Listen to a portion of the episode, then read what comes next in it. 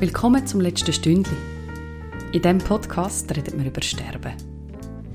Weil das zum Leben gehört und weil es uns bewegt. Mein Name ist Elena Ibello. Ich freue mich sehr, euch diese Folge hier mit der Evi Ketterer vorzustellen.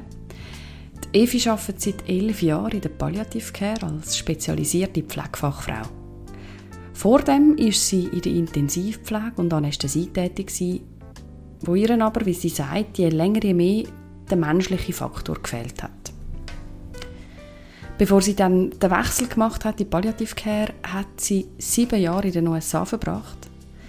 Sieben Jahre, wo sie in einem buddhistischen Zentrum gelebt hat. Sie hat sich geschult in der Begleitung von Sterbenden und in der Beschäftigung mit der eigenen Endlichkeit. Devi ist ordinierte Zen-Buddhistin. Und als Pflegefachfrau in der Palliative Care sieht sie Beziehungsarbeit als wichtigste Aufgabe. Zu dieser Folge dazu darf ich euch noch einen kleinen Bonus-Track liefern. Devi hat ein Buch geschrieben über ihre Sterbebegleitungen. Es hat den Titel Geschichten intimer Beziehungen, Sterbebetreuung einmal anders erzählt. Und eine von diesen Geschichten, die Evi in diesem Buch schildert, liest sie für uns vor. Ihr findet die kurze Geschichte als Zusatz im Podcast-Feed vom letzten Stündli. Ich will jetzt eigentlich gar nicht mehr, mehr sagen, bevor wir in das Gespräch einsteigen. Alles Wichtige sagt Evi selber. Ich freue mich, wenn ihr mit uns mögt eintauchen in die Geschichten und Fragen zum Lebensende und zum Sterben. Nur das noch, ganz kurz. Während dem intensiven Gespräch haben Stevie und ich gar nicht gemerkt, eine Baustelle in der Nähe von ihrer Wohnung hat uns mit einem so einem tiefen, wiederkehrenden Wummern begleitet. Das ist so ein Grundton, der sich einfach nicht isolieren lässt. Und weil die Evi die Gelassenheit gegenüber Sachen, die sich nicht ändern lassen, schon fast physisch ausstrahlt, habe ich mich dann entschieden, das jetzt einfach genauso rauszulassen. Und ich glaube wirklich, es stört euch nicht, wenn ihr euch, so wie mir, auf das Gespräch einlassen Darum jetzt viel Vergnügen.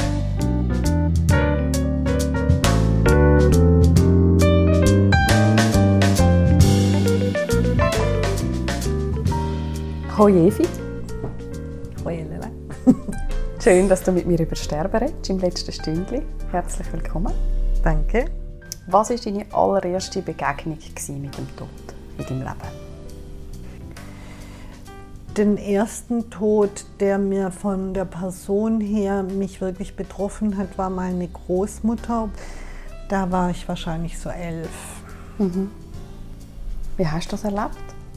Also das Interessante an dieser Geschichte ist, dass ich auf einer sehr, damals schon auf einer sehr spirituellen Ebene einen sehr engen Bezug hatte zum Tod. Das hatte vielleicht etwas mit ähm, allein schon der Art, wie ich auf die Welt gekommen bin, zu tun. Ähm, wie ich ihn erlebt habe, sie war mir immer noch sehr nahe. Also meine Großmutter war schon eine sehr starke Bezugsperson für mich. Und dann war sie nicht mehr da. Aber ich bin immer auf den Kirchhof gegangen, auf den Friedhof und habe damit ihr meine Beziehung weitergepflegt und hatte sie da auch immer alleine. So, aber das war der erste Tod, wo ich auch eine Tote so persönlich gesehen habe. Damals auf dem katholischen Friedhof wurde, wurde es ja noch aufgebahrt. Ich habe es nicht als traumatisierend erlebt. Mhm. Und auch nicht so als voll definitiv, wenn, wenn man dir jetzt so zulässt. Also es ist für dich nicht in dem Sinne ein Abbruch von der Beziehung mit deiner Großmutter? Nein aber eine Veränderung. Eine Veränderung, ja. Mhm. Vielleicht war ich da noch so sehr in diesem zyklischen Denken drin und diesem kindlichen Erleben, dass Leben ein Zyklus ist, dass sie damit reinpasste. Mhm. Mhm. Heute schaffst du ja, du hast es vorher gesagt, in der Palliative Care. Ähm, was ist dort deine Rolle? Also ich bin Pflegefachfrau. Mittlerweile pflege ich Menschen zu Hause in einem mobilen, spezialisierten Palliativ-Care-Team. Was ist meine Rolle? Meine offizielle Rolle ist natürlich, dass ich mich ähm, um die medizinische Versorgung dieser Menschen kümmere, um ihr Netzwerk kümmere, dass ich sie auch begleite, schaue, wie sie mit der Situation umgehen, mich um die Angehörigen kümmere. Ja, das mal so grob gesagt, um dass, dass ihre äh, Selbstbestimmung gewahrt bleibt bis zum letzten und dass wir es möglich machen, dass dieser Mensch in Würde sein Leben abschließen kann. Jetzt hast du, wenn ich richtig zugelassen habe, mit keinem Wort die pflegerischen Aufgaben erwähnt. Die medizinisch-pflegerischen. Habe ich richtig gehört? Also ich pflege in diesem Sinne nicht mehr, dass ich Menschen wasche oder sonstige Dinge mache. Aber ich mache natürlich eine dezidierte Symptomkontrolle hochprofessionell und die passe ich auch an zusammen mit den Ärzten. Das ist natürlich schon eine pflegerische Leistung. Mhm. Aber vielleicht ist es jetzt in meinem, meiner Berufssparte die pflegerische Leistung wirklich die Beziehungsarbeit und die Begleitung. Mhm. Nochmal kurz zurück zu deiner Zeit in der Intensivpflege. Ähm, dort hat dir das Menschliche dann gefehlt, hast du gesagt. Ähm, kannst du ein Beispiel nennen? Was, was so zum Beispiel eine typische Situation auf der Intensivstation, wo du gern dich mehr auf den Patienten als Mensch eingeladen hättest und nicht hast können? Naja, es gibt natürlich viele Situationen, da geht es auf einer Intensivstation, da ist äh, einfach mal das Ziel Überleben. Das ist mal das definierte Ziel, das man da hat. Und wenn ein Mensch ganz klar ähm, im Leben gefährdet ist aus organischer Situation, dann muss man sich um diese Organe kümmern, mhm. weil sonst mhm. stirbt der Rest auch. Und das kann sehr viel Zeit und auch hochspezifisches Wissen in Anspruch nehmen. Trotzdem ist es natürlich so, man muss das schon so sehen, auf Intensivstationen kommen Menschen, die von meistens von jetzt auf nachher aus ihrem Leben gerissen wurden. Ja. Und das wurden nicht nur der Mensch, sondern auch die Angehörigen. Und das mhm. ist also auch eine Schocksituation für die Angehörigen. Und in unserer Gesellschaft ist es oftmals so, man merkt es ja jetzt auch in der Covid-Situation, wir sind das alle so gewohnt, ja, uns geht es schlecht und dann, wenn es uns ganz schlecht geht, dann sind wir auf einer Intensivstation und jetzt merken die Menschen plötzlich, was das heißt. Man ist auch in einer, einem gewissen Sinne isoliert. Mhm. Und ausgeliefert. Und ausgeliefert. Man ist machtlos in einem gewissen Sinne. Jemand anders übernimmt diese Versorgung. Und diese Beziehung aufrechtzuerhalten, da fehlt einfach oft die Zeit. Mhm. Und auch dieses Verständnis dafür, dass wenn sie überleben wollen, muss ich mich jetzt um die Medikamente kümmern, um die Beatmungsmaschine kümmern und äh, gewisse Dinge, die Angehörigen können jetzt nicht einfach jederzeit reinkommen. Es sind auch technische Geschichten, die man berücksichtigen muss in dieser Situation. Schwierig fand ich halt vor allem auch Situationen, wenn man wusste, der Patient stirbt und das weiß man oft, dass der Patient keine Chance hat. Mhm. Wie kümmert man sich dann um das Lebensende, sodass das auch für die Angehörigen nicht so traumatisierend ist? Ja. Denn das ist es da war ich auch damals schon auf der Intensivstation sehr progressiv, habe auch irgendwelchen Ärzten dann verboten, jetzt in dieses Zimmer reinzugehen, damit die Angehörigen sich verabschieden können. Habe Angehörige mit ins Bett gelegt, obwohl die Menschen beatmet waren und die allgemeine Angst ja dann immer herrscht, dass irgendwelche Katheter rausfallen, weil die Menschen sind schon mhm. sehr verkabelt. Mein Argument war ja, wir wissen sowieso, er stirbt in den nächsten zwölf Stunden. Das Blödste, was passieren könnte, ist, er stirbt fünf Stunden früher. Aber, mhm. aber was ist jetzt wichtig gerade? Oder? Genau, mhm. was ist die Priorität? Und die Priorität ist in, auf einer Intensivstation schon die Lebensquantität und nicht die Lebensqualität was vielleicht schon ein gravierender Unterschied zur Palliativcare ist. Mhm.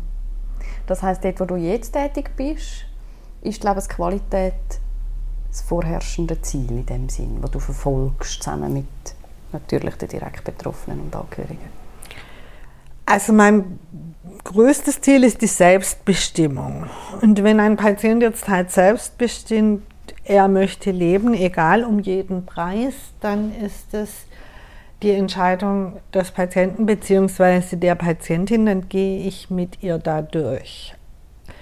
Aber ich möchte schon, ähm, es ist mir wichtig, dass die Menschen wissen, wofür sie sich entscheiden und welchen Preis sie zahlen, wenn sie es hören können. Mhm. So dass sie eine Chance haben, sich fair zu entscheiden. Dass jemand da ist, der sich die Zeit nimmt oder die sich die Zeit nimmt, mit ihnen praktische Dinge zu besprechen und dass sie für sich entscheiden können, was es heißt, dieses Leben in Würde zu beenden, wenn sie darüber reden können. Weil man darf sich das nicht so vorstellen, nur weil jemand jetzt palliativ ist, ist es für ihn einfach über sein oder ihr Lebensende zu reden. Es ist ja trotzdem immer noch ein ganz persönliches, traumatisches Erlebnis, dass das eigene Leben endet. Mhm. Und da gehört halt viel Sensibilität und Mitgefühl dazu rauszufinden, wie weit kann ein Mensch sich darauf einlassen, wann muss man aufhören. Mhm. Mhm. Und das ist bei jedem Mensch wieder anders. Das ist bei jedem Menschen anders, mhm. ja. Und zumindest muss man es bei jedem Menschen neu austarieren. Ja. Ist das auch die grosse Herausforderung in deinem Alltag? Oder was würdest du als der schwierigste Part in deiner Aufgabe bezeichnen heute?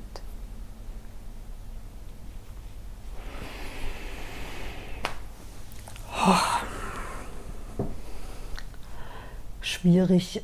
Man fokussiert sich immer, man denkt, wenn jemand in der Palliativpflege ist, dann ist jemand mal hauptsächlich beim Patienten, aber wir sind natürlich maximal 50 Prozent beim Patienten und ansonsten haben wir den ganzen Kladderadatsch des Gesundheitswesens auch noch um uns herum. Eine Pflegeinitiative gibt es auch nicht umsonst. Also wenn ich Stunden damit verbringe, irgendwelchen Krankenkassen Spitex-Zeugnisse und Arztzeugnisse auszustellen, dann finde ich das nicht lustig. Es, es, sind Zeiten, die ich äh, lieber beim Patienten wäre.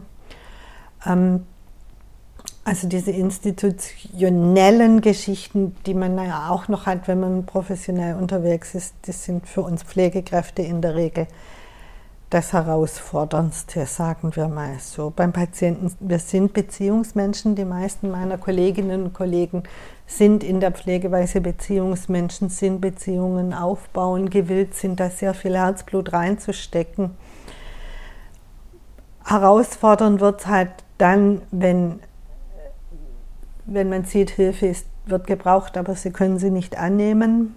Mhm. Dann muss man da den Weg finden, wenn Menschen sehr stark am Verdrängen sind und andere Ziele haben, ähm, wie das, wo man sieht, da läuft es hin. Also zum Beispiel, wenn Sie sagen, Sie möchten zu Hause sterben, Sie nehmen aber zu Hause keine Hilfe an und die Angehörigen sind schon am Anschlag. Mhm. Dann sieht man schon, der Wunsch wird wahrscheinlich nicht gut gehen und dann muss man immer so antasten, wie weit ist der Mensch jetzt fähig zu adaptieren an die Situation, kann er Hilfe annehmen oder muss man ihm sagen, äh, ihr Plan funktioniert nicht. Und das mhm. tut einem natürlich dann auch weh, wenn man jemand die Hoffnung oder die Chance nehmen muss. Mhm.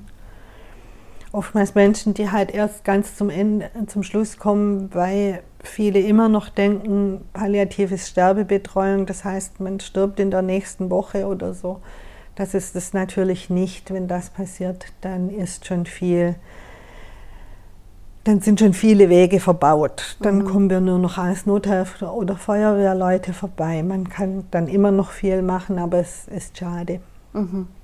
Also das heißt, also das wäre in dem Sinne jetzt auch eine von diesen schwierigen Situationen, wo du oder Situationen, die du als schwierig empfindest, wenn du erst so spät quasi in das Setting hineinkommst und du merkst, oh, wenn wir jetzt irgendwie schon vor einem Jahr oder, oder auch noch länger dazu gekommen wären, hätten wir ja noch so viel können machen Naja, ein Jahr ist jetzt ein bisschen lang, aber so, wenn man ein halbes Jahr jemanden begleiten kann, das ist in Ordnung. Aber nach wie vor muss ich sagen, es geht ja nicht um mich.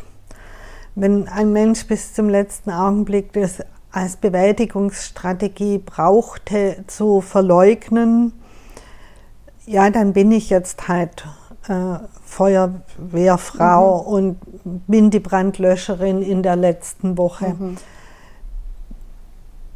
Also schade ist es nur dann, wenn der Mensch eigentlich für sich was anderes wollte. Aber er hat, es ist ja oftmals, wir denken, wir wollen was anderes, aber wir machen das, was wir eigentlich wollen. Also wenn hm. wir verleugnen wollen, dann verleugnen wir, obwohl ja niemand zugeben würde oder die wenigsten zu sagen, ich verleugne jetzt. Ja, ja.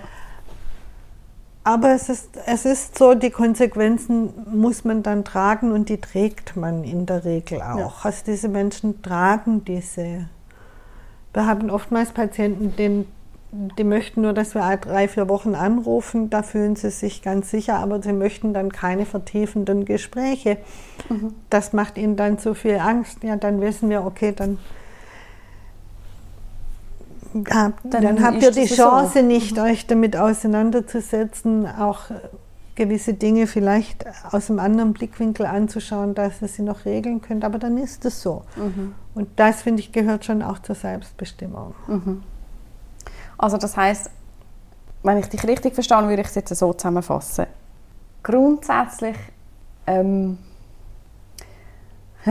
es ist mega schwierig, nicht übergriffig zu werden. Ja, ja wirklich mega. übergriffig. Ähm, nein, nicht dir gegenüber, ja, sondern ja. ja ähm, weißt, grundsätzlich sagst du wahrscheinlich, es ist viel mehr möglich, vor allem was Gestaltung am Lebensende angeht, wenn man nicht verdrängt und sich damit wett auseinandersetzen oder bereit ist, sich damit auseinandersetzen, mindestens bis zu einem gewissen Grad und über Sachen zu reden und durchzudenken und durchzubesprechen.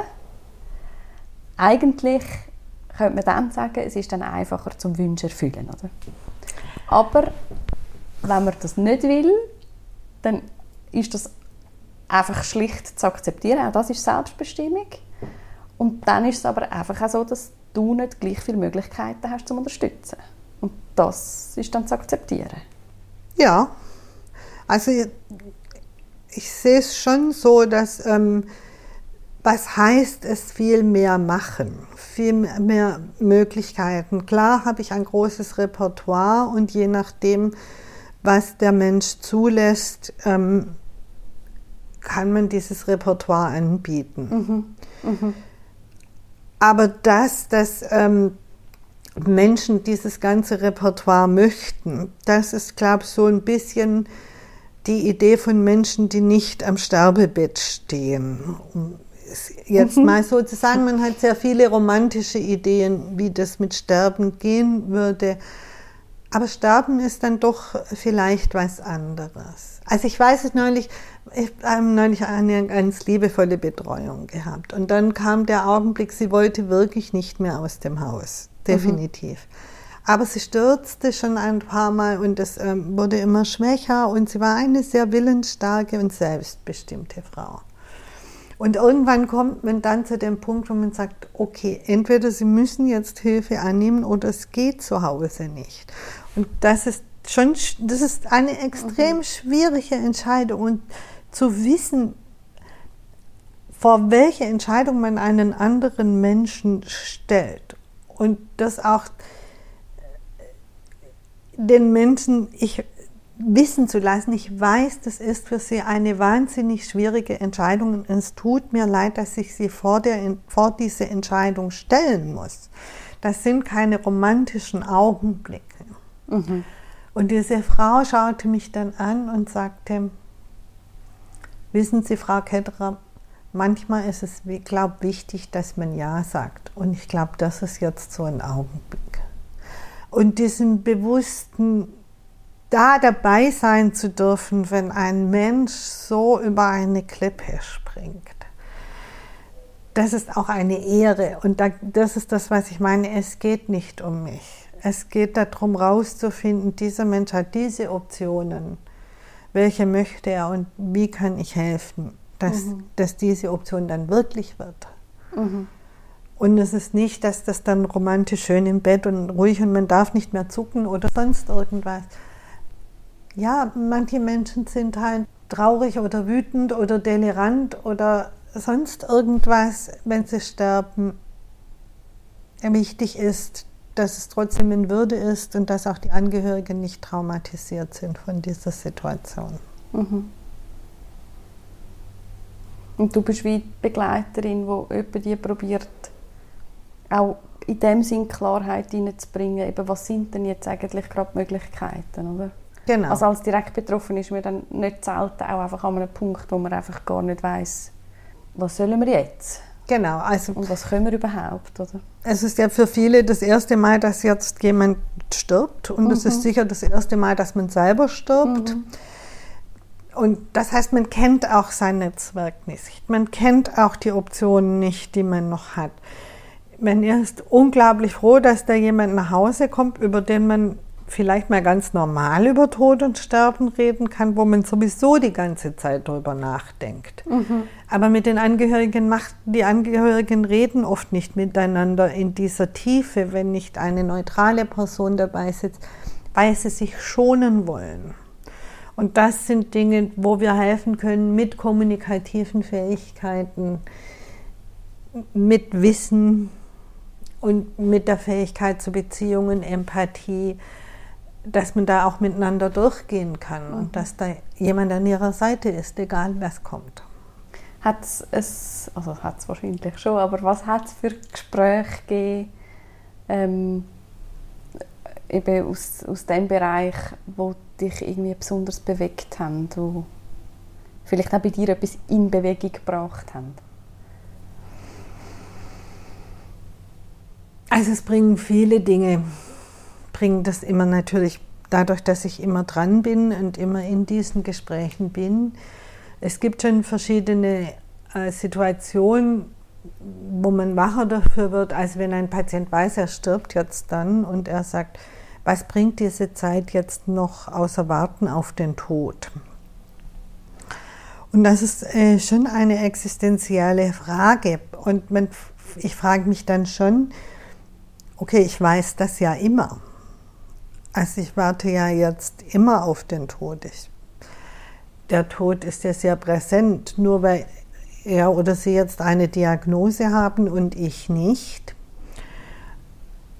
Also brauche ich zuerst eine andere Diagnose wie Krebs, wie ein Herzleiden, wie ein Nierenleiden, um zu akzeptieren, dass ich sterblich bin.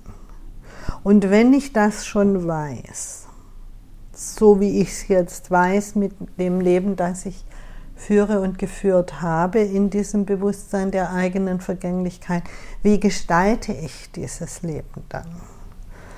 Und das ist natürlich durch, dadurch, dass ich immer mit der Vergänglichkeit ähm, konfrontiert bin, bin ich mir dessen natürlich bewusster und diese Frage begleitet mich auch beständiger und lässt mein Leben bewusster werden. Insofern sind meine Patientinnen, meine Patienten auch meine Lehrerinnen und Lehrer.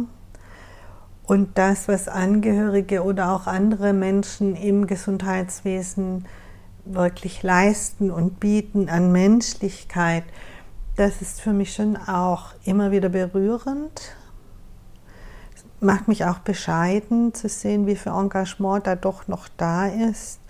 Und ich mich oft frage, wow, wenn es im Sterben geht, wieso schaffen wir das nicht früher im Leben? Als Menschen das als ein, einer der Hauptwerte ähm, zu leben, wieso lassen wir uns so hinreißen für Konsum, wieso sind wir in dieser Misere als Menschen?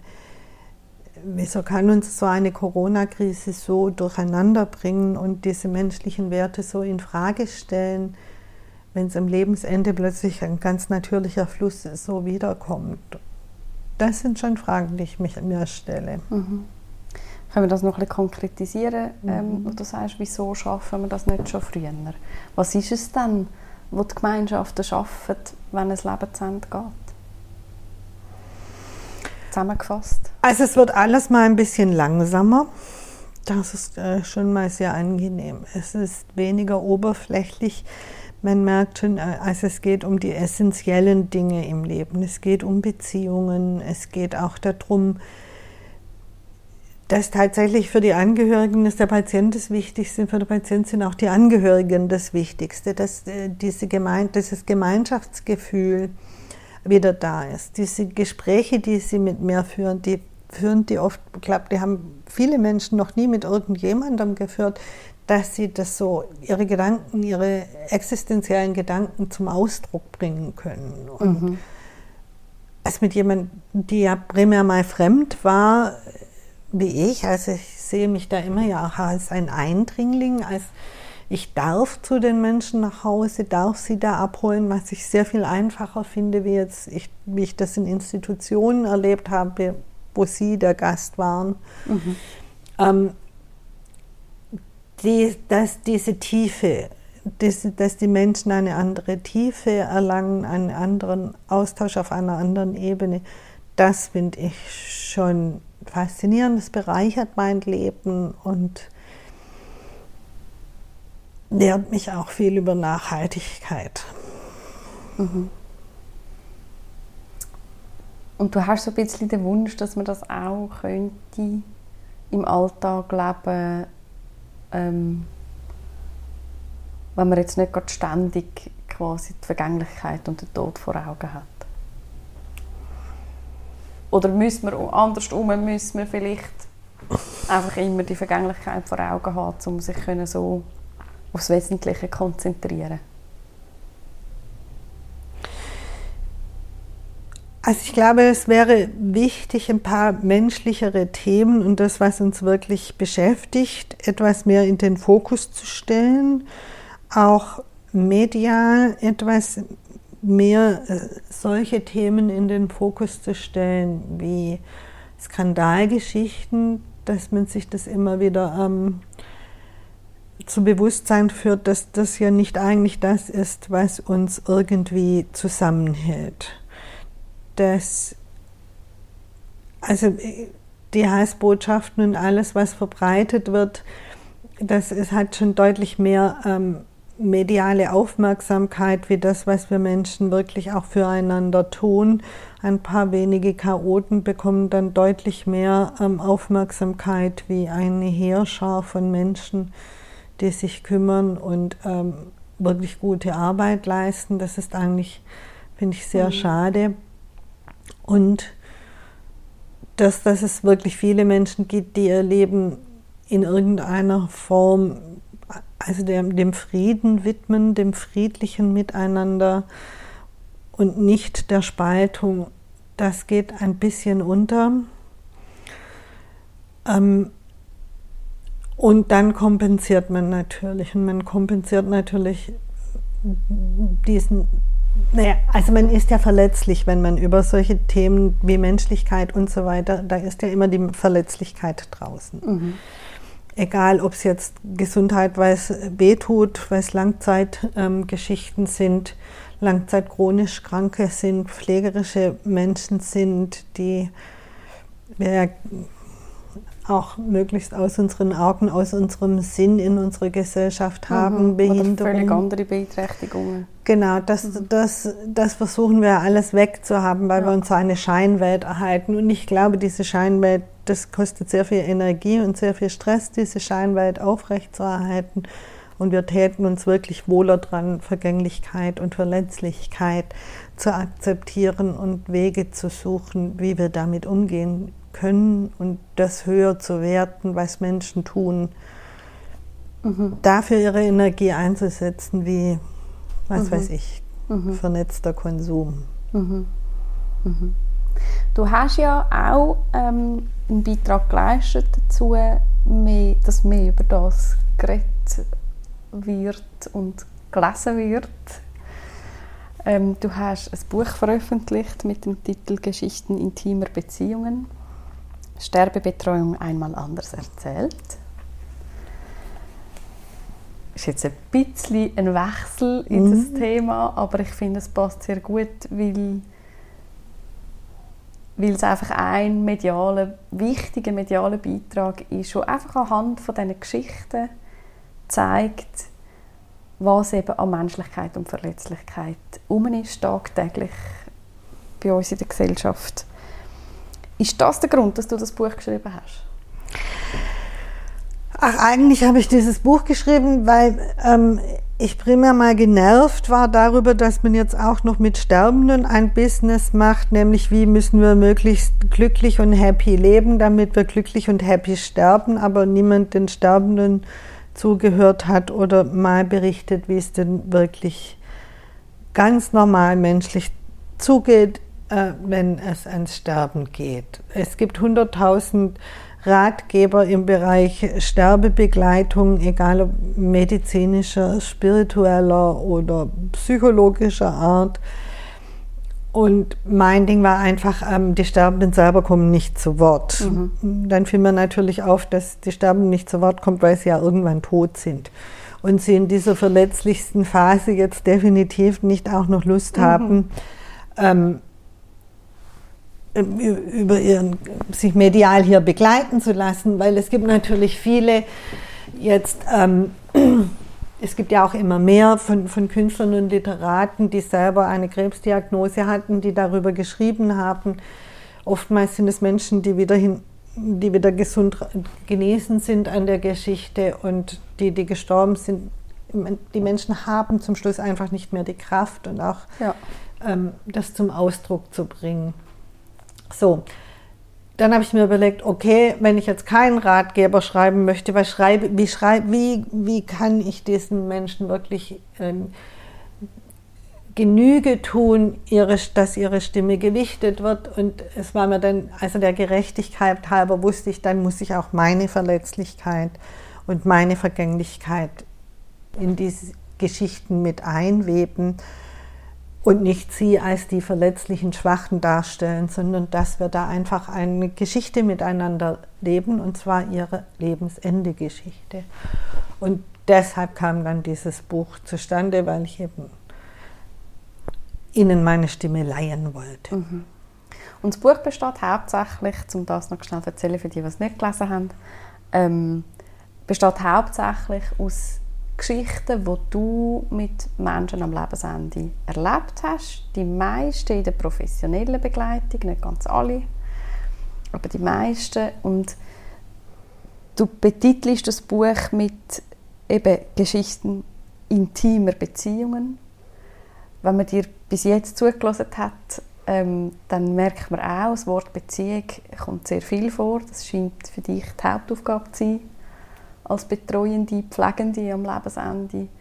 Ähm, gehst du wirklich in jeder Begleitung eine intime Beziehung ein?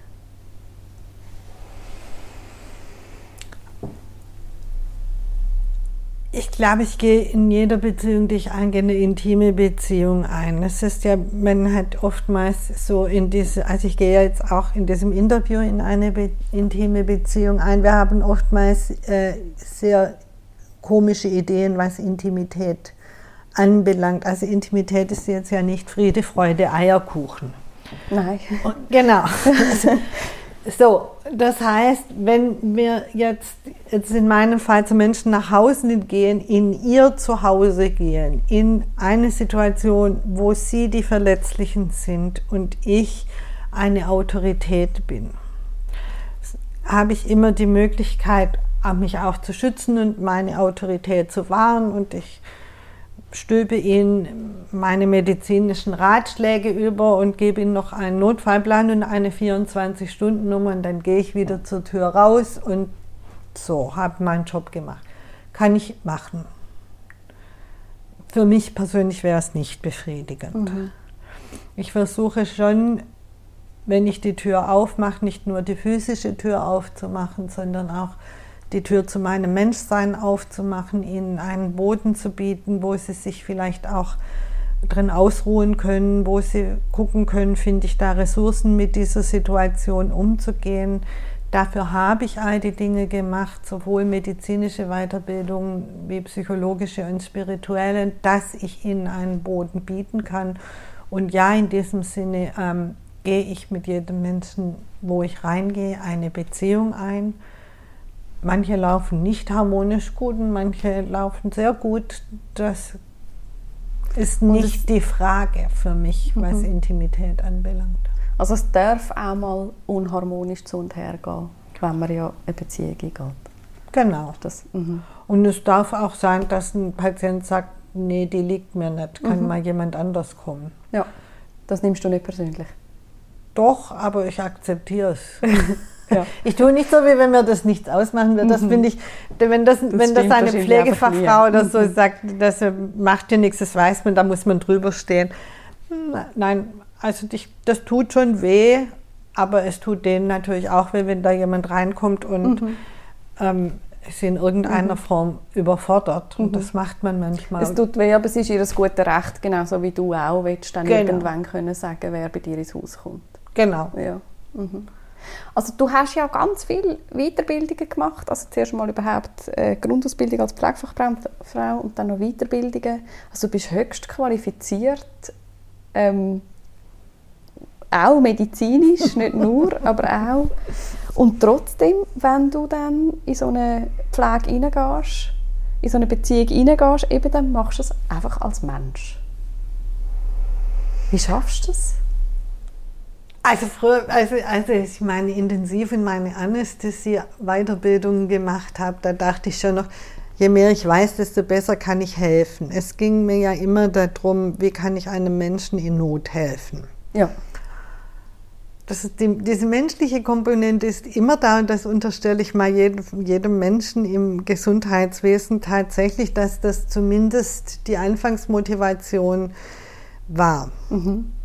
Nun, jetzt in Spitälern, das sind halt sehr hierarchische Strukturen und da passiert institutionell sehr viel. Da bleibt diese Menschlichkeit ja.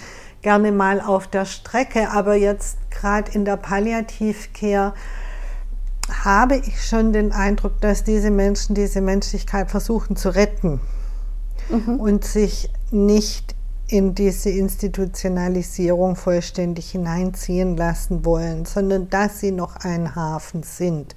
Und das ist auch für uns als Pflegekräfte ein Hafen, dass wir unsere Menschlichkeit darin leben dürfen, wenn wir in einer Organisation arbeiten, die uns das bietet. Mhm. Also ich sehe das schon für mich auch als eine Win-Situation ein, dass ich jetzt mein ganzes professionelles Wissen in einem menschlich präsentieren darf. Ja. Also es ist ja ein Paket, das für mich zusammengehört. Mhm. Mhm. Was haltest du vom Begriff professionelle Distanz? Professionell was? Distanz. Professionelle das ist doch mal öfter ja. so das Thema, wenn man genau. so zulässt. Ähm, genau. In den sozialen und pflegerischen Berufen, äh, das Thema Nähe, Distanz. Und da fällt etwa der Begriff der professionellen Distanz. Ich habe das Gefühl, dass Menschen, die, die sehr darauf bestehen, dass sie eine Distanz wahren, Mühe haben mit einer wirklichen Distanz. Was heißt Distanz? Ja, also Distanz heißt ja ähm, zu erkennen, das bin nicht ich.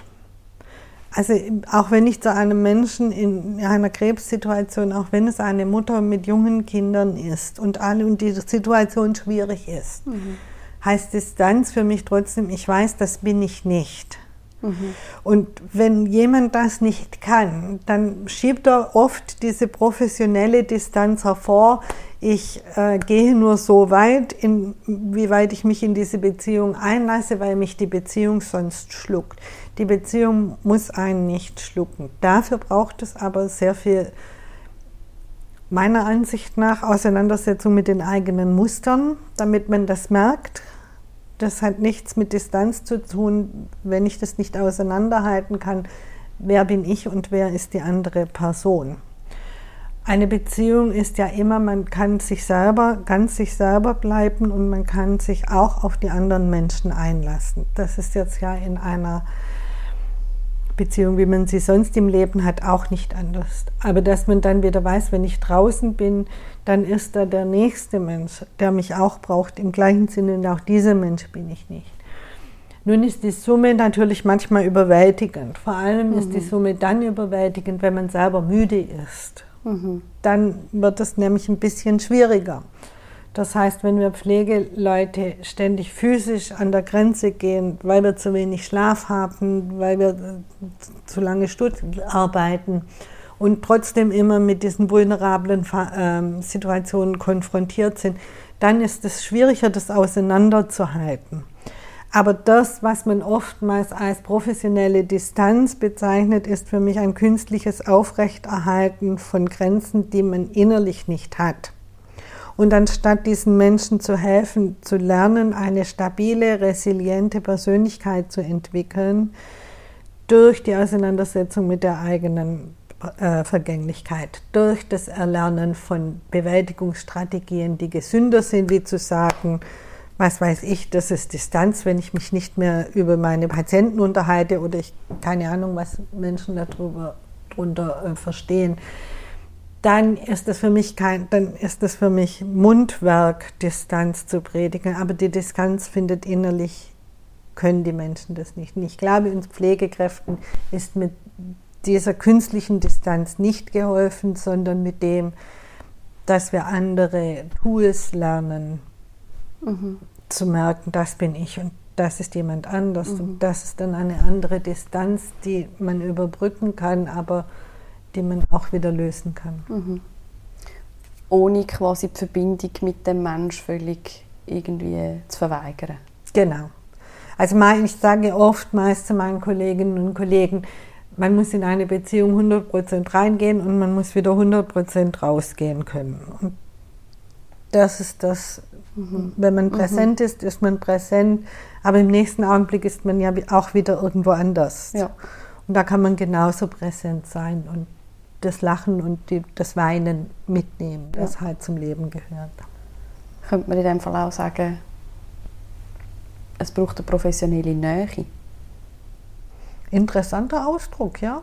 Könnte man mal umformulieren, dass Menschen das auch gewürdigt bekommen, dass ihre Empathie nicht eine Distanzlosigkeit ist, sondern eine professionelle Nähe. Mhm die Nähe und das, das, ähm, der Wille auch, die Bereitschaft, Beziehungen einzugehen mit den Menschen, die du begleitest.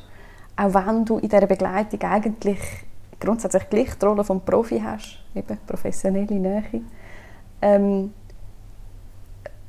ist die Bereitschaft auch in deiner Spiritualität begründet? Oder hat das, hat es das irgendwie begünstigt, dass du Spiritualität lebst?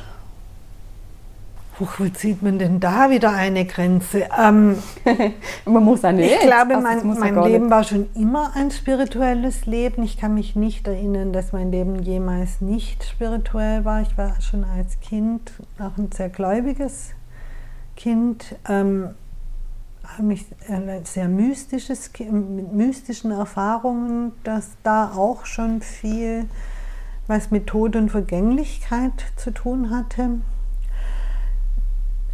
Wahrscheinlich begründet sich mein Lebensweg einfach dadurch, also ich, mein Leben basiert natürlich auf einem Gelübde, das ich genommen habe, aber es ist natürlich auch die Frage, warum habe ich dieses Gelübde genommen, weil es ja einfach zu mir als Mensch passt und äh, das dann eine Manifestation der Ausdrucksform meines Lebens ist. Das heißt, ähm, das, was ich jetzt professionell mache, ist ja ein Ausdruck dessen, was mein Spirit, mein Geist machen möchte. Und so manifestiert sich das halt. Also eigentlich ist es für dich wie eine logische Entwicklung gewesen, dass du irgendwann auch beruflich dich mit der Vergänglichkeit auseinandersetzen würdest? Oder ist das jetzt ein bisschen sehr kurz gegriffen? Also es war einfach so, ich, ich, hatte das Bedürfnis zu helfen. Ich bin wirklich schon aus einer Art Berufung heraus Pflegefachfrau geworden. Und dann kam ich dann Ende 20 zum Buddhismus und irgendwann habe ich gemerkt, das ganze Ding hat was miteinander zu tun. Also Das eine ist einfach die andere aus. Also das eine supportet auch diesen aus. Also die supporten sich einfach gegenseitig und dass es auch auf der spirituellen Seite Weiterbildung braucht, um den Menschen auf ihrer spirituellen Seite sie anders zu helfen und auf ihrer psychologischen Seite. Aber dadurch muss man sich auch mit seinen eigenen psychologischen Mustern auseinandersetzen, damit man die nicht dem Patienten überstülpt.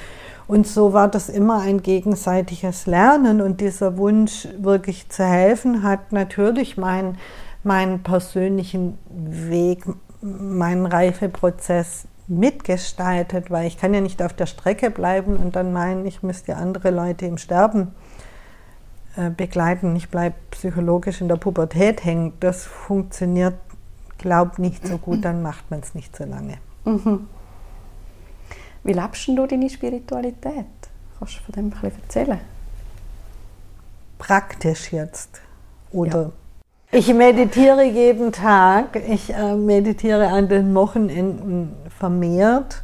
Tatsächlich ist es auch so, man kann das jetzt als professionelle Undistanz bezeichnen. Ich, ähm, wenn ich Liturgien mache, dann bete ich auch für meine Patienten. Ich bete auch 49 Tage nach dem Versterben in den Liturgien für meine Patienten und ich finde es immer wieder hoch erstaunlich, wie tief das Menschen berührt oder wie Menschen, die überhaupt keine spirituellen Praxis haben, mir plötzlich anrufen und sagen, könntest du mich bitte auf deine Gebetsliste nehmen? Ich habe gerade eine schwere Zeit. Dann denke ich, mache ich noch so gerne. Ich, ähm, lustig, dass du dann daran glaubst, wenn du schon nicht an irgendwas glaubst, aber dass du daran glaubst, wenn ich an dich denke, das dass dir das gut Gedanken, tut. Ja. Genau, und äh, also so, das mache ich natürlich, ich lebe schon, ähm, also ich habe natürlich schon einen sehr großen vernetzten Bekanntenkreis, aber ich schaue, dass ich auch in meine Urlaube ähm, viel Zeit investiere. Dann gibt es natürlich eher, wenn ich jetzt in, in Urlauben mit anderen gehe, dann mache ich meistens Meditationsretreats oder ich gehe auf Bearing Witness Retreats nach Auschwitz, nach Bosnien-Herzegowina, nächstes Jahr in eine Kohlegrube ähm, nach Deutschland. Also wo ich mich auch mit der Schwere des Lebens auseinandersetze und schaue, wie kann ich da resilienter werden, wie kann ich mit anderen an diesen Situationen wachsen und den Herausforderungen dieses Lebens, in dem wir alle stehen, mit mehr Gleichmut und mehr Güte entgegenzutreten. Mehr Gleichmut und mehr Güte. Braucht es was anderes? Nein. Ich weiß, also ich weiß es nicht. Nein, ich habe mir jetzt mehr ähm, Gleichmut inwiefern und was gegenüber? Na, Gleichmut, es, es stimmt, glaube ich, etymologisch nicht so ganz, aber dieses gleiche Mut für jede Situation, dies, diesen Mut auch zu haben, wenn es herausfordernd wird, ich stehe da, ich stehe zu mir als Menschen, ich stehe auch zu meinen Werten. Ähm, diesen Mut auch auf das zuzugehen, was dieses Leben im Moment bringt. Wir stehen alle vor diesem, vor dem Klimawandel, wir stehen alle vor unserem eigenen äh, Tod und unserer Vergänglichkeit, ob wir uns dessen bewusst sind oder nicht. Wir werden älter, jetzt kommen Krankheiten dazu, der Körper mag nicht mehr so. Also es, es, gibt auf der persönlichen Ebene, sowohl auf der gesellschaftlichen Ebene mit dieser Pandemie, auch mit dieser Spaltung, die immer wieder aus populistischen Gründen herbeiprophezeit wird, ähm, da den gleichen Mut zu haben und immer noch auf unsere Menschlichkeit zu bestehen, ist nicht gerade populärste Sichtweise heutzutage. Und trotzdem ist es das, was mein Leben lebenswert macht. Mhm. Kannst du noch etwas sagen zu diesen Bearing Witness Retreats? Was muss man sich unter dem vorstellen? Was heißt das? Also Bearing Witness Retreats, das sind Retreats, die wurden ursprünglich von Bernie Glassman, einem amerikanischen Zen-Meister, ins Leben gerufen, damals in Auschwitz was man sich darunter vorstellt. Man geht als eine Gruppe dahin und man ist willig, dahin zu schauen für das, wozu der Mensch auch fähig ist. Und ähm, dem, diesem Leiden und zu schauen, was ist denn die Ursache dieses Leidens. Und wenn man da gemeinsam hinschaut und das auch mit gewissen Tools, wie jetzt Kreisgesprächen oder Andachten oder ähm, gemeinsamen Meditationen und so weiter unterstützt. Man geht da in der Regel vier bis fünf bis sechs Tage irgendwo hin. Ähm, dann kann man daran als Mensch sehr, sehr stark wachsen und man ist in anderen herausfordernden Situationen. Man hat dann auch eine andere Stärke, drin zu bleiben, wenn es weh tut. Also nächstes Jahr zum Beispiel wird es das erste Mal sein vor einem Braunkohlewerk. Ich glaube, dass ich danach nicht mehr so leicht in ein Flugzeug steige. Weil das ist einfach die Konsequenz. Und mhm. diese Konsequenzen zu sehen und das eigene Handeln dann anzupassen, ist auch ein anderes Outcome von solchen Retreats. Das hat eine andere Wirkung. Ja. Mhm.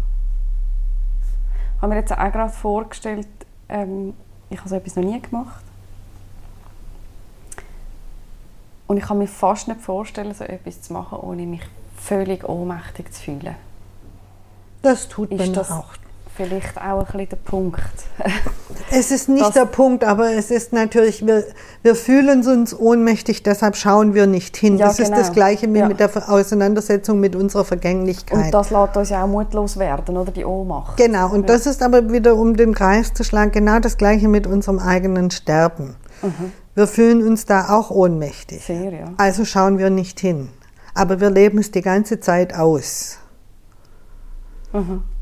Trotzig und ähm, widerständig. Aber vielleicht ist eine Lösung, da mal hinzuschauen. Und, aber diese Lösung ist Und die in unserer Gesellschaft gerade auszuhalten, oder? Bis Genau. man vielleicht auch sogar noch eins weiterkommt. auf, auf der anderen Seite in etwas anderes einbricht, rausbricht aus dieser Gefangenschaft in dieser Ohnmacht. Und sich dieser Ohnmacht gewahr zu werden, ist schon mal ein wichtiger Schritt.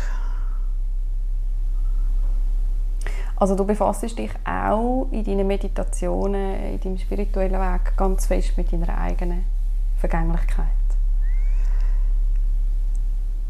Geht das eine gar nicht ohne das andere? Das geht gar nicht ohne das andere. Und also es ist jetzt im Buddhismus, der Buddha hat das als Basisdasein gelehrt, dass es ist alles vergänglich. Wenn man genau hinschaut, findet man da drin kein Selbst. Es gibt also auch die Seele ist nicht auffindbar, wenn man tief genug, lange genug sitzt. Und das, dass das nicht auffindbar ist, verursacht in unserem Geist Leiden. Und deshalb sich damit auseinanderzusetzen, hinzuschauen, worunter leide ich denn wirklich? Das ist mal primär der Glaube daran, dass es ein Ich gibt und dass ich möchte, dass dieses Ich doch bitte ewig gibt. Und eigentlich wissen wir, dass es das nicht so ist. Und weil wir davor dauernd davonlaufen und nicht mal hinschauen, deshalb leiden wir halt ein bisschen mehr. Du hast mal in dem Buch, in unserem Buch zu Ende denken, Mhm. hast ja du netterweise einen Text beigesteuert und dort drin hast du geschrieben vom grossen Tod und vom kleinen Tod. Das weißt du jetzt nicht mehr, gell? Doch, doch. Und das hat, glaube ich, fest auch mit dem Ich zu tun, oder? Genau. Kannst du das kurz ausführen für, für, für Menschen, die sich nie mit dem auseinandergesetzt haben bis jetzt? Ist das Naja, wir, Machbar. äh, das ist natürlich eine schwierige Geschichte. Wir sind ja sehr identifiziert mit dem. So, jetzt ist ja mal die Frage, okay, wir sagen oft, das bin ich. Aber die Frage ist, was meinen wir denn damit? Und gibt es da wirklich jemand, der ich bin? Und spätestens bei unserem Körper sagen wir, also das bin ich jetzt sicher. Also das kann ich ja jetzt Ja. bei meinem Geist, das fluktuiert alles rum und meine Gefühle auch, aber das bin ich ja Das ganz sicher. das kann ich anlangen. Das kann ich anfassen, das kann mir niemand nehmen, das kann niemand anders sein und niemand anders kann einen Furz für mich ablassen. Sagen Sie Zum Beispiel. Zum Beispiel. So, aber dieser Körper vergeht die ganze Zeit, er verändert sich die ganze Zeit und über nichts darin habe ich Kontrolle. Ja. Und spätestens, wenn ich eine Krebsdiagnose bekomme, dann weiß ich, das ist nicht, nehmen wir einen Lungenkrebs, das ist nicht meine Lunge. Diese Lunge gehört jetzt diesen Krebszellen. Und mit den Krebszellen möchte ich mich ja jetzt auf keinen Fall identifizieren, obwohl die genauso ein Zell Bestandteil meines Körpers sind. Aber das bin ich nicht. Ja. Also der restliche Körper bin ich, aber nur, ich bin nur ja. der Körper, der funktioniert. Der befällt mich, der bewohnt mich, der, der, der nimmt mich ein, aber er gehört nicht zu mir. das andere ist mein Gegner. Den, den Krebs muss ich bekämpfen. Aber damit bekämpfe ich ja mich selber, weil diese Zellen sind genauso in mir wie alle anderen Körperzellen, Bakterien und sonst was, was dieses Gebilde ich jetzt ausmachen. Und spätestens der, die, die Gewissheit unseres Todes konfrontiert uns damit, dass wir das auch nicht sind. Weil eigentlich identifizieren wir uns mit unserem Geist. Also das bin ich ja wirklich und dieser Körper ist halt in Gottes Namen dieses Werkzeug, das ich dazu brauche. Und weil wir jetzt nicht wissen, was mit dem Ich-Geist passiert, nachdem wir tot sind, malen wir uns irgendwelche Geschichten aus. Und alle Glaubenssysteme sind deshalb entstanden. Also alle Religionen entstanden, entstanden aus dieser Angst vor dem Tod. Weil es weiß niemand, was danach ist. Es weiß niemand, ob es eine Seele gibt und es weiß niemand, ob es einen Gott gibt. Aber daran halten wir uns. Das gibt uns Stabilität, die wir brauchen, damit wir durch einen Alltag kommen, weil wir sonst Angst haben, wir verlieren uns. Und das früher zu erkennen, dass es da gar nichts gibt, worauf man den Finger legen kann, dass aber trotzdem alles in Ordnung ist. Und dass es außer diesem Jetzt keinen Augenblick gibt. Nämlich das eine ist Erinnerung an die Vergangenheit und das andere ist eine Vorstellung, wie die Zukunft sein soll. Aber das eine ist noch nicht passiert und das andere ist abgeschlossen. Und das, was abgeschlossen ist, ist erstmal unsere Idee von dem, was es war. Es ist nicht mehr das, was es damals war. Das heißt, außerdem jetzt gibt es nichts. Und jetzt ist nicht, ich grenze das ein auf eine halbe Stunde vorher und eine halbe Stunde nachher, sondern jetzt ist jetzt. Und nur in diesem Augenblick. Und da kommt auch wieder diese, kann ich präsent sein für diesen Augenblick? Kann ich da sein? Kann ich diese Beziehung zulassen, die dann auch ich ist, wenn ich sie zulasse? Und dadurch wird halt diese Perspektive für den Augenblick viel größer. Auch das, dass ich vielleicht gar nicht an meiner Haut aufhöre oder an meinem Hirn aufhöre oder dem aufhöre, was ich denke, sondern dass dieses Leben viel, viel größer ist als meine winzige Idee von einem Ich. Und dass es viel mehr Spaß macht, vielleicht die Idee ein bisschen größer werden zu lassen, wie dass dieses Ich versucht, alles unter Kontrolle zu kriegen, was es gar nicht unter Kontrolle bekommen kann. Und schon gar nicht die eigene Vergänglichkeit. Und das ist der große Tod. Dieses zu erkennen, dass das Ich eine Illusion ist, dass es nichts gibt, was man wirklich den Finger drauflegen kann, dass ich das bin. Das ist diese Erkenntnis. Und das ist nicht nur ein Gedanke, sondern man kann das erkennen und dann wird es eine Wirklichkeit im Leben. Das ist der größere Tod. Das ist der große Tod. Und der kleine Tod ist einfach, wenn die Physis. Genau, das ist das kleinere Problem, weil das passiert sowieso, ob wir es wollen oder nicht. Genau, irgendwann stellt der Organismus ab, das ist der kleine. Genau, aber ob wir vorher die Freiheit dessen erkennen durften, was Leben sein könnte, das passiert nur sehr wenig. Mhm. ähm, was empfindest du selber, wenn du an dein eigenes Sterben denkst?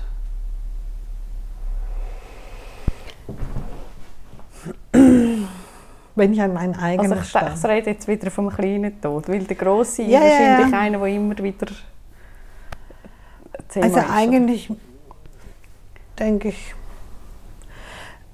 also wenn ich so konfrontiert bin mit meiner eigenen Vergänglichkeit, dann kommt schon immer diese Rück, dieses Blick und was hast du mit diesem Leben in die, innerhalb dieses Körpers, innerhalb dieser menschlichen Perspektive gemacht? Da muss ich sagen, hast du gut gemacht. Und wenn es jetzt vorbei ist, dann ist es auch okay. Schön. Also tatsächlich würde ich jetzt nicht, ich hatte neulich mal wieder, also ich habe ja ein größeres Rückenproblem, ich habe auch, ja, ich hatte ich mal so ganz äh, starke Schmerzen im Thorax und dann habe ich mir überlegt, so soll ich jetzt auf den Notfall gehen und das untersuchen lassen? Und dann dachte ich, wäre ich willig, was hätte es für Konsequenzen, wäre ich willig, irgendwelche ähm, Therapien über mich ergehen zu lassen, von denen ich weiß, die da womöglich kommen würden oder nicht. Dann habe ich gesagt, nein, ich bin jetzt wirklich nicht aufgeregt in Angst, dass das mein Ende sein könnte. Wenn es mein Ende ist, dann wäre es so. Dann würde ich das auch akzeptieren. Also es, die, die Auseinandersetzung, wenn es konkret wird, scheint keine große Aufregung in mir hervorzurufen, dass ich jetzt was übernehmen, unternehmen müsste, damit mein Leben zu verlängern. Wow, ja. Das ist alles, was ich im Moment feststellen kann, weil ich weiß nicht. Also ich sage immer, ich Klar. weiß nicht, was dann ist. Wenn's so. Dann so ist ja, Aber das sind die Situationen, wo ich einfach feststellen muss, ja, also wenn es so war, ich scheine nicht wahnsinnig aufgeregt zu werden, mhm. es verlängern zu wollen. Und ich bin zufrieden mit dem, was ich aus diesem Leben bisher gemacht habe. Hast du trotzdem Hoffnungen und Wünsche für dein eigenes Sterben? Oder Horrorszenarien? Vom Wie jetzt zum Beispiel? Naja, Horrorszenarien habe ich natürlich schon einige. Also ich meine, ich habe jetzt in meiner beruflichen Laufbahn genügend Horrorszenarien gesehen, wie ich nicht sterben möchte, was auch mit psychischen Situationen zu tun hat, von denen ich sagen müsste, okay, ich werde jetzt wahrscheinlich nicht so dass ich das befürchten müsste, dass ich irgendwie komisch mit dem Tod umgehe das mein Leiden vergrößern würde. Also ich wäre schon gerne zu Hause in einer friedlichen und ruhigen Atmosphäre, was als Alleinstehende ähm, schwierig ist, aber doch auch in, dann in einer Institution, wo ich wüsste, da werde ich als Mensch wahrgenommen und durfte auch friedlich gehen. Ich hätte schon gerne meine Freunde und Freundinnen, die sich so nach mir gucken.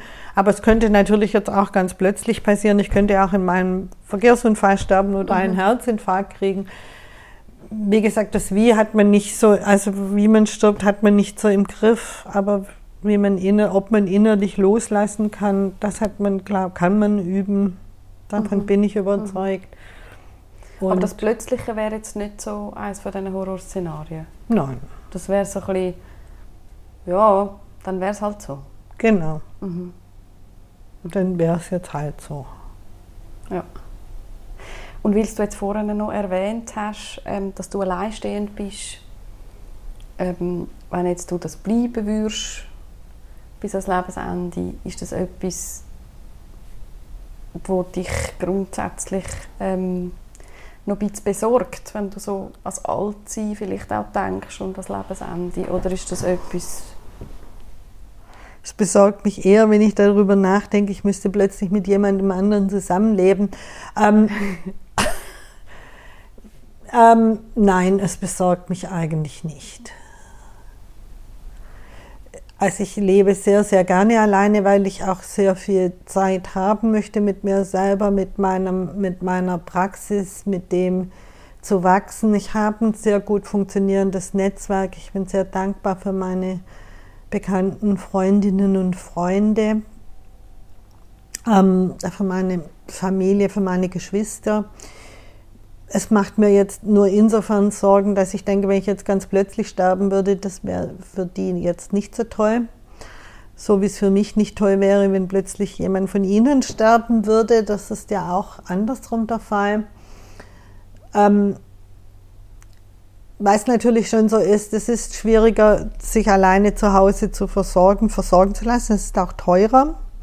Das muss man, diesen finanziellen Aspekt darf man nicht vergessen. Ähm, aber prinzipiell mache ich mir keine Sorgen. Ich mag meinen Single-Haushalt. Mhm. Nochmal kurz zu deiner Spiritualität. Wieso eigentlich Buddhismus? Ah, ich war schon immer ein Mensch, der ganz viele Fragen ans Leben hatte und äh, der Buddhismus ist die Religion, der man Fragen stellen äh, ermutigt wird. also man glaubt nichts, ja. sondern äh, Zweifel ist der schnellste Weg zum Erwachen, indem man die Dinge in Frage stellt. Und das entspricht wahrscheinlich meinem Charakter am Also es hat so eine philosophische, einen philosophischen Ansatz ähm, mehr als andere Religionen.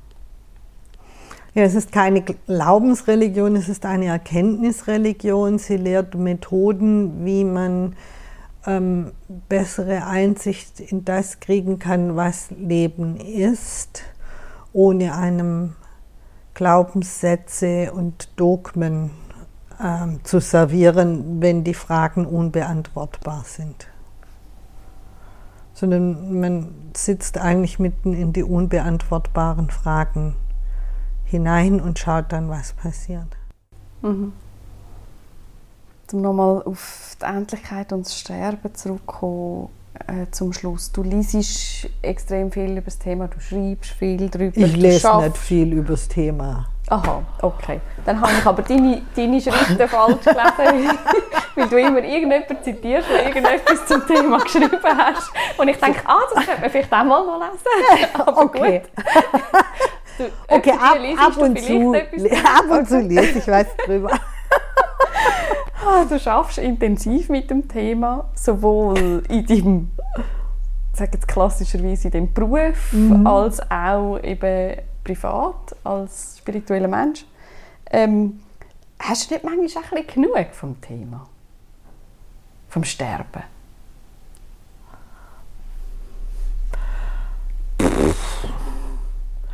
Also, ich weiß nicht so genau, was ich darauf sagen soll, aber habe ich genug. Ich glaube, es ist für mich gar nicht so zentral. Ich glaube, es ist für jemand wie dich, wo das fragt, für dich, für mich ist das einfach normal. So wie du dich vielleicht für dich das normal ist, darüber nachzudenken, was dein Kind heute im Kindergarten lebt. Und so ist das für mich halt normal. Aber es ist jetzt ja nicht ein Drama, wenn ich über Tod und Vergänglichkeit nachdenke, sondern das ist einfach auch spannend. Also da gibt es auch tolle Methoden, wie zum Beispiel ein klassisches Sterbegedicht schreiben oder und dann lernt man einfach, was man im Leben gelernt hat. Also es ist eine wahnsinnig interessante Frage und die im Anblick der Vergänglichkeit zu betrachten, macht es einfach intensiver.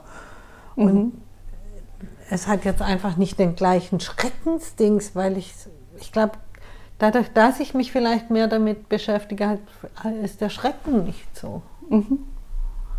Und das ist für, der Tod war für mich schon immer ein sehr großer Lehrmeister und er hat mich viel gelehrt und hat mich auch bescheiden gemacht und demütig gegenüber dem Leben. Also es ist einfach auch ein großes Potenzial drin, sicher so intensiv. Ja. Oder also, überhaupt im Tod. Genau, und das ist nicht so Drama. Es ist nicht immer so alles, ist nicht, ist nicht so mein Drama-Ich, sondern was ist Tod? Tod ist einfach ein, ein Fluss, ein Fluss des Lebens, den wir so wahrnehmen. Aber aus physikalischer Sicht muss noch nicht mal das so sein, nur weil wir es als Menschen mit unserem beschränkten menschlichen Bewusstsein Zeit als linear wahrnehmen. Physikalisch ist das noch nicht mal klar, dass das so ist. Und wir machen halt ein Riesendrama draus um etwas, was was ganz Natürliches mhm. auch irgendwo. Somit stellt sich in dem Sinn auch nicht die Frage, was kommt nach dem Tod, weil es das Lineare in dem Sinn oder ich kann es ja nicht wissen. Also ist alles, was ich darüber aussagen kann, ist meine Spekulation. Und ich kann aber auch die Neugierde, ich kann aber auch die Neugierde entwickeln, zu sagen, bin ich mal gespannt. Aha. Aha. Und ich glaube, dieses Interesse ist für den Geist befriedigender, wie eine Illusion aufrechtzuerhalten, von der ich sowieso weiß, dass ich nicht weiß, ob sie dann mhm. zutrifft. Dass die Wahrscheinlichkeit eher klein ist, dass ausgerechnet meine Version jetzt die ist. Schon genau. Mhm. Und selbst wenn ich die mit 1,3 Milliarden Christen teile oder mit einer Milliarde Muslime oder mit, ich weiß nicht, es ist ja völlig egal. Es bleibt trotzdem eine ganz individuelle Idee, mhm. meine mhm. Idee. Und eigentlich weiß ich unbewusst, es ist mal primär eine Idee, ich weiß es ja dann immer noch nicht. Und das ist die Frage, hält diese Bewältigungsstrategie? Bei manchen Menschen hält sie. Und bei manchen Menschen hält sie nicht. Und ich war mir sicher, bei mir wird sie nicht halten. Ich schule mich mal lieber drauf, keine Angst vor dem Ungewissen zu haben. Und keine Angst vor unbeantworteten Fragen. Genau. Ja. Aber unbeantwortet, das ist, wir haben in Hesse gesagt, man muss die Fragen lieben lernen. Ja. ja. Und nicht immer auf die, sich auf eine Antwort stützen. Danke vielmals, Evi, für das schöne Gespräch, für deine Offenheit. Danke dir für, deine, für deinen täglichen Einsatz. Auch für deine Arbeit. Dir auch. Sehr gerne. Das machst du auf deine Art ja auch. Ja. Ja. ja. Gute Zeit. Auch. Vielen Dank. Ciao.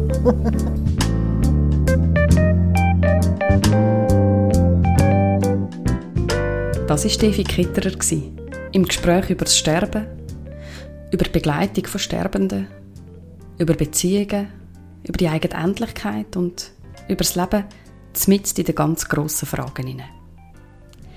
Ich bin nicht zum ersten Mal berührt und inspiriert von dieser Begegnung mit der Evi. Vielleicht geht es euch ja ähnlich. Das Buch von der Evi, Geschichten intimer Beziehungen, Sterbebetreuung einmal anders erzählt, kann ich allen empfehlen, die sich möchten vertiefen in die wesentlichen Fragen zum Thema. Und eine von der Geschichten, die Devi in diesem Buch in Wort gefasst hat, könnt ihr euch gerade noch anhören. Sie hat sie, wie gesagt, für uns gelesen und ihr findet die Aufnahme als Bonus auf der Plattform, wo ihr jetzt gerade den Podcast hört. Wenn euch das Buch, die Arbeit von der Evi oder auch ihre Kurse interessiert, ihr findet alles auf brunnenhofsendo.ch. Den Link zu ihrer Seite tue ich euch noch in die Show Notes. Schön, dass ihr zugelassen habt und euch aufs Thema eingeladen habt. Danke. Ich freue mich über eure Inputs und Rückmeldungen, wenn ihr mögt. Meldet euch via Facebook, Instagram oder E-Mail podcast.ibello.ch.